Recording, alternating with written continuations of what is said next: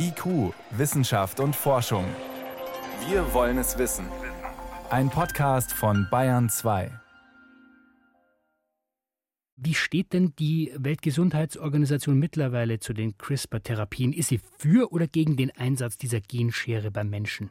Ja, das einzige offizielle Schriftstück, was die WHO zu bieten hat, ist eben der Abschlussbericht dieses Komitees vom Juli dieses Jahres. Und da spricht sich dieses Expertenkomitee einstimmig gegen die Forschung aus, so wie sie von dem chinesischen Forscher gemacht wurde. Dort heißt es, genetische Veränderung von Keimzellen sei nicht verantwortbar zum jetzigen Zeitpunkt.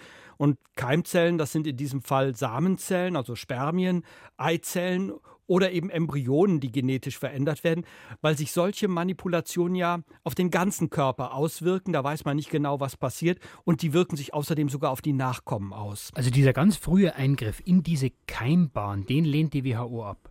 Ja, eindeutig, wie es heißt, zum jetzigen Zeitpunkt. Sie sagt aber, genetischer Eingriff in Körperzellen zur Heilung von schweren Krankheiten, das ist akzeptabel. Das ist ein medizinischer Eingriff, das heißt, da werden nur einzelne Körperzellen oder auch Blutzellen genetisch verändert. Das ist dann nicht auf dem ganzen Körper übertragbar und wird auch nicht an folgende Generationen weitergegeben. Also das ist durchaus möglich und da kann zum Beispiel sogar Krebs mit bekämpft werden. Da hat die Kommission, das Komitee nichts dagegen. Sie lehnt lediglich die Genveränderung zur Optimierung des Körpers ab. Also wenn man zum Beispiel mehr Ausdauer oder mehr Muskelkraft in einen Menschen hineinzüchten will oder mehr Intelligenz, das lehnt sie ab. Jetzt hast du es betont, zum jetzigen Zeitpunkt.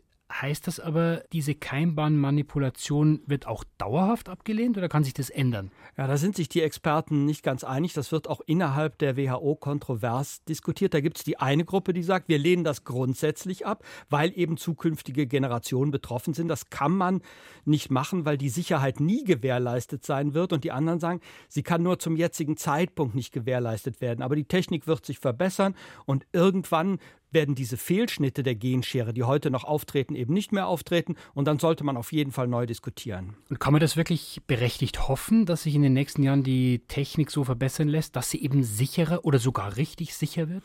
Also sicherer, ganz bestimmt. Diese Entwicklung hat schon angefangen. Es gibt heute genauere Genscheren als vor zwei, drei Jahren, als die Diskussion hochkochte. Es gibt sogenannte Baseneditoren, so nennen das die Fachleute. Da kann man einzelne Buchstaben im Erbmolekül austauschen. Das funktioniert inzwischen ganz gut. Es gibt einen sogenannten CRISPR-TÜV. Da kann man verschiedene Zellen mit untersuchen. Bei Blutzellen wird das zum Beispiel schon gemacht. Und das könnte eben auch bei Zellen der Keimbahn, also bei Eizellen oder Spermien gemacht werden. Also das ist schon möglich, dass sich die Technik in den nächsten Jahren weiter erheblich verbessert und die weltweite Diskussion, die findet statt, auch innerhalb der WHO, die führt zurzeit sogenannte Webinare durch. Das wird also alles online gemacht und da werden die verschiedenen Meinungen gesammelt. Aber das klingt alles ein bisschen so, in Zukunft kann sich die WHO, die Weltgesundheitsorganisation, durchaus diese genetische Manipulation des Menschen unter bestimmten Voraussetzungen dann doch vorstellen. Ich glaube zumindest viele Experten, die von der WHO gehört werden, die können sich das durchaus vorstellen. Und man muss ja auch immer den geringsten Nenner international finden. Und da kann ich mir nicht vorstellen, dass dieses absolute Verbot eine Mehrheit findet oder erst recht einstimmig verabschiedet wird. Das kann man sich eigentlich nicht vorstellen. Die Zulassung übrigens, die liegt ja immer noch bei den Einzelstaaten. Die WHO ist da nicht sehr mächtig. Sie kann irgendwas empfehlen, sie kann ein Forum bieten, mehr leider nicht. Ist sie dann nur das schlechte Gewissen bei dieser Frage oder welche Rolle spielt sie dann überhaupt? Ja, sie will natürlich für Öffentlichkeit sorgen, das macht sie auch, und für Transparenz. Das gilt natürlich besonders bei der medizinischen Anwendung, also bei der Anwendung, die gestattet ist. Da gibt es ein großes weltweites Register, da sind mittlerweile 127 klinische Studien gelistet und da steht auch drin, was diese Studien alles beachtet haben. Da muss darauf geachtet werden, welche Patienten ausgewählt werden, ob die Patienten richtig informiert werden, ob die über Risiken aufgeklärt werden, ob die Nebenwirkungen gut dokumentiert sind. Also das kontrolliert die WHO durchaus. Aber das ist ja die medizinische Anwendung. Also gilt das eben auch für den Einsatz der Genschere beim Keimbahn-Editing? Ja, da sind die Möglichkeiten auf jeden Fall sehr begrenzt. Das ist auf nationaler Ebene geregelt. Da findet ja im Moment Laborforschung statt, zum Beispiel in Großbritannien. Da dürfen Embryonen bis zum 14. Tag der Embryonalentwicklung untersucht werden.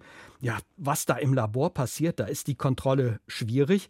In Russland finden zum Beispiel auch solche Experimente statt und da wurde auch schon offen erklärt, dass irgendwann auch genetisch veränderte Kinder zur Welt kommen sollen. Also äh, die WHO tut sich da schwer. Es wird überlegt, ob es vielleicht eine Anlaufstelle für Whistleblower geben soll. Also Leute, die einfach sich bei der WHO melden und sagen, hier in meinem Labor oder im Nachbarlabor, da läuft was schief.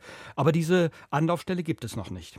Das heißt, man kann dann auch nicht ausschließen, dass irgendjemand erneut das Erbgut von Embryonen manipuliert, wie vor drei Jahren in China. Ja, man kann es nicht ausschließen. Also es ist im Moment so, wer das macht, der stellt sich gegen die Wissenschaftlergemeinschaft und um dessen Karriere ist es international nicht gut bestellt. Aber wer es machen möchte, der kann es sicher machen und wenn ihn niemand verpfeift, kann er auch damit durchkommen. Also, wenn sich ein Forscher, eine Forscherin nicht an diese Einstellung der WHO hält, dann kann ihm momentan niemand an solchen Experimenten hindern.